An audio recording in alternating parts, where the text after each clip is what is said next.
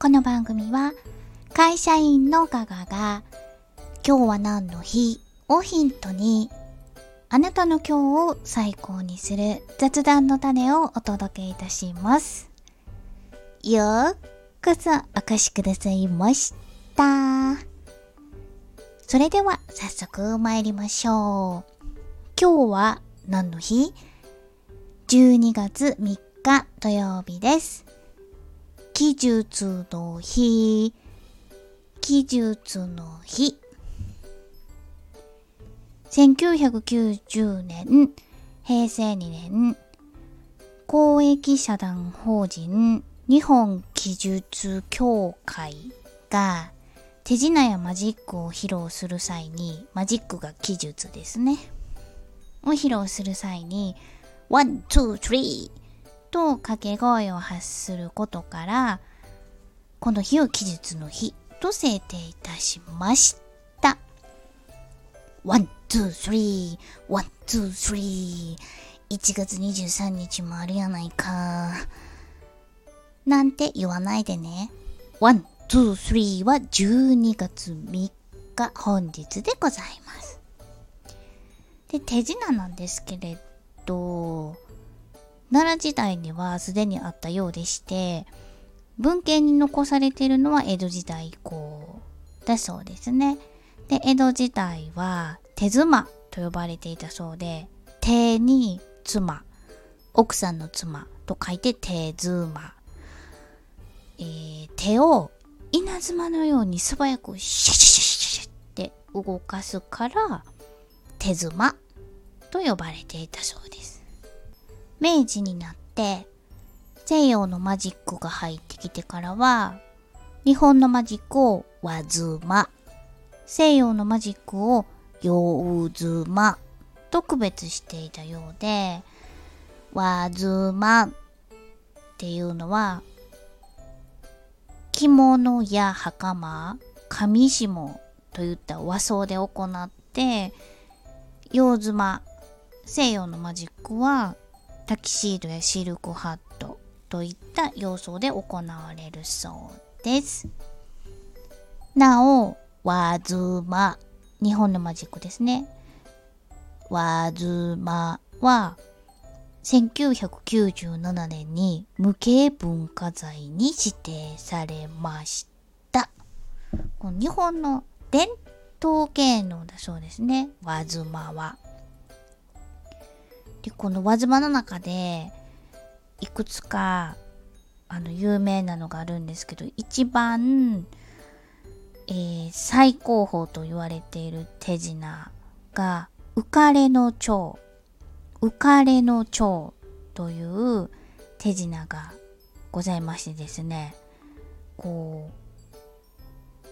う、和紙をちっちゃく切って、白い和紙ですね、をちっちゃく切って、こう扇でわーっとこう仰ぐと蝶がたくさん飛んでいるかのように見せるっていうのがございましてこれはですね子孫繁栄の願いを込めたとってもおめでたい芸だそうで昭和天皇の御前で演じた天来天 また噛んだ天覧芸でもあって日本伝統手品の最高峰とも言われているそうです。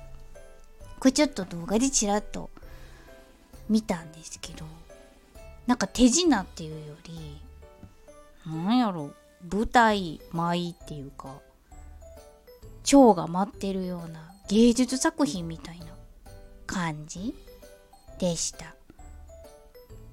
でね他のもチラチラって見たらこう印象的だったのが洋妻。西洋のマジックだったらシュポーンってこうお花とかをシュポンシュポン出してくるのが和妻だと和傘がね出てくるんですよ。で和傘が結構こう傘って大きいのでパッて大きなるから花火が上がったみたいにあちょっとびっくりするみたいな感じ。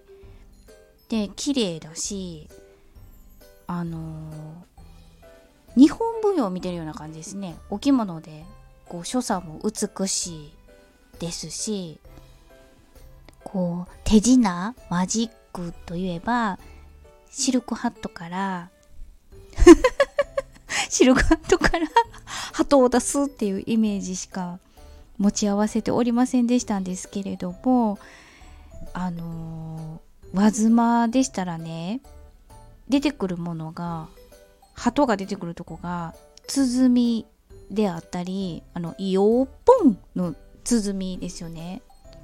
横笛といったこう日本の伝統を思い起こさせるようなものが出てくるんであなたのマジックに対するイメージ印象が変わるかもしれません。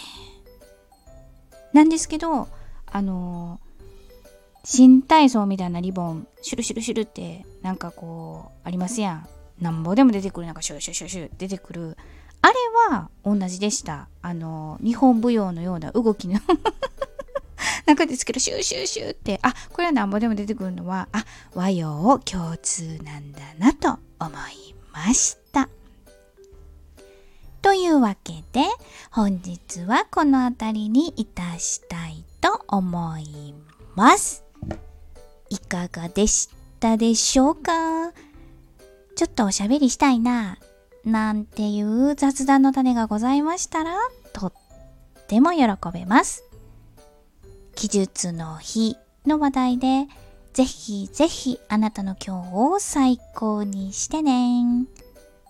お相手は、笑いで日常を科学する会社員のガガがお届けいたしました。それでは、また明日。バイバイ。